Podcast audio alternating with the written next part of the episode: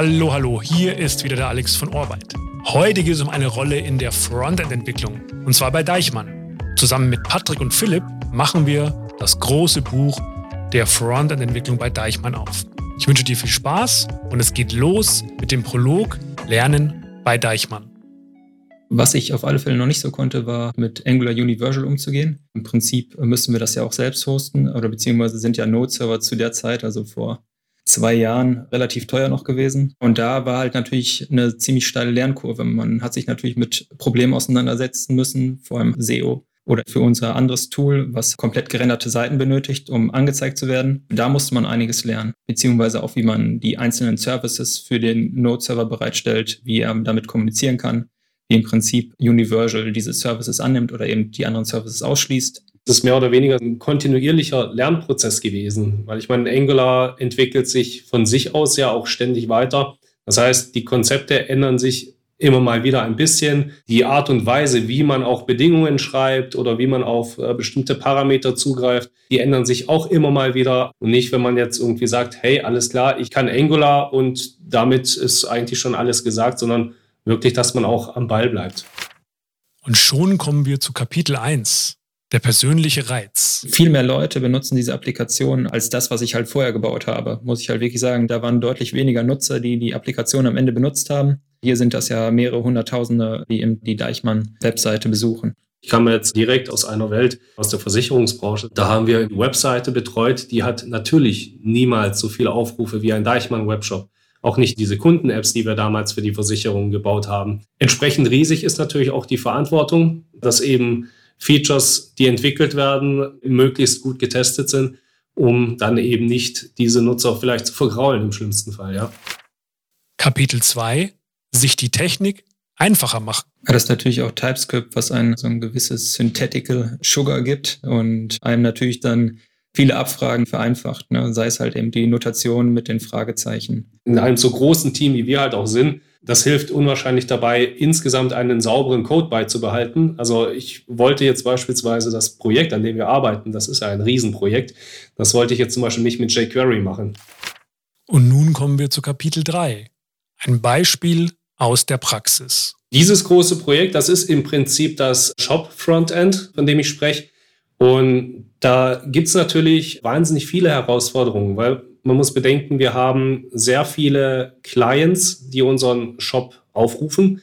Wir haben auch vor allem dadurch, dass wir ja eine responsive Website sind, sehr viele mobile Geräte, zum Großteil sogar. Also die sind powermäßig nicht so am, am oberen Ende. Das heißt, man muss da natürlich auch ständig darauf achten, dass man die Last, die Angular zwangsläufig ja beim Client statt auf dem Server erzeugt, dass das nicht zu sehr auf die Performance des Gerätes geht.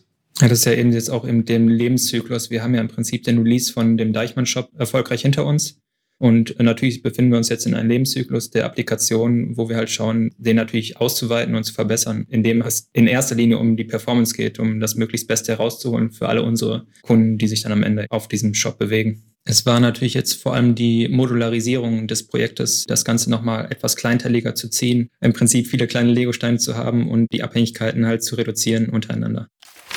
In Kapitel 4 geht es um den Druck von Releases. Große Herausforderungen sind bei uns natürlich immer, wenn wir produktiv eine Änderung machen müssen, die sehr zeitnah geschehen muss. Da muss dann teilweise sehr schnell analysiert werden, dann müssen Sachen entweder gefixt werden oder neue Features eingespielt werden, die dann natürlich auch noch released werden müssen.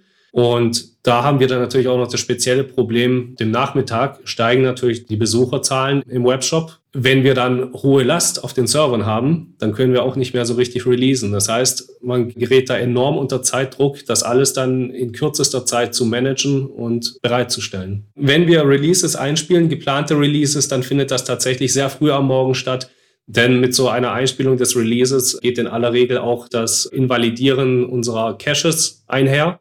Wir haben da natürlich einen Zero Downtime Deployment. Das geht jetzt schon in Richtung DevOps-Bereich. Das ist gar nicht mehr bei uns, sodass man am Webshop selbst nicht merkt, dass ein Release eingespielt wurde. Aber je mehr Besucher natürlich kommen, also dieses Zero Downtime bedeutet, wir nehmen zum Beispiel einen Cluster A vom Netz, um den zu deployen, während ein Cluster B noch läuft wir haben dann aber natürlich effektiv auch nur die Hälfte der Maschinen sozusagen. Das heißt, je mehr Last auf die Server kommt, desto weniger kann die Hälfte der Maschinen dem natürlich auch dann Herr werden. Kapitel 5 Die Zusammenarbeit mit anderen Abteilungen. Also zwangsläufig sind wir mit dem Backend mehr oder weniger verheiratet und tauschen uns da sehr eng aus. Der nächste Bereich, mit dem wir auch sehr viel zu tun haben, das sind natürlich dann auch unsere DevOps, die sich vor allem, wie Philipp ja auch schon erwähnt hat, wir setzen Angular Universal für unser Server-Side-Rendering ein, die dann auch unseren Node-Server, auf dem Express.js läuft, die den eben auch dann betreiben.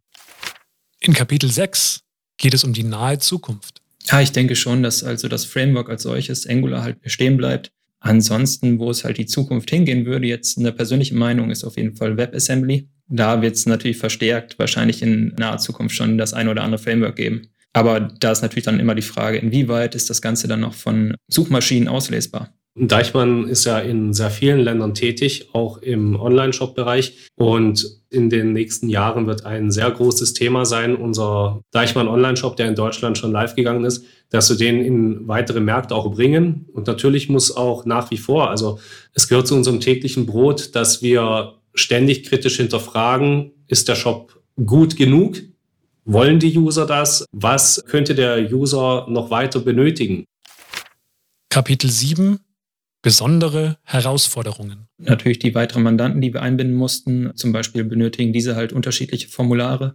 Wir hatten halt von Angular selbst es so dargestellt, dass im Prinzip bestimmte Komponenten nur für den einen Mandanten geladen werden, als dass es im Prinzip auch für die anderen Mandanten ausgespielt wird. So haben wir natürlich einen reduzierten Code und müssen nicht mehr die Last des restlichen Codes tragen. Man hat hier niemanden, der sich irgendwie profilieren möchte gegenüber jemand anderem. Das heißt, wenn es Probleme gibt, wir haben ein riesiges Team und jeder hat wirklich sein Spezialwissen. Das heißt, im Endeffekt kann man da wirklich auf einen riesen Wissensschatz zurückgreifen, wenn man den möchte. Wenn es dann solche Situationen gibt, wo dann auch sehr schnell gehandelt werden muss, dann ist es in der Regel so, man setzt sich kurz zusammen, weiß ja schon, in welchen Bereichen wer ganz besondere Kenntnisse hat dann wird das analysiert und wird dann auch angegangen.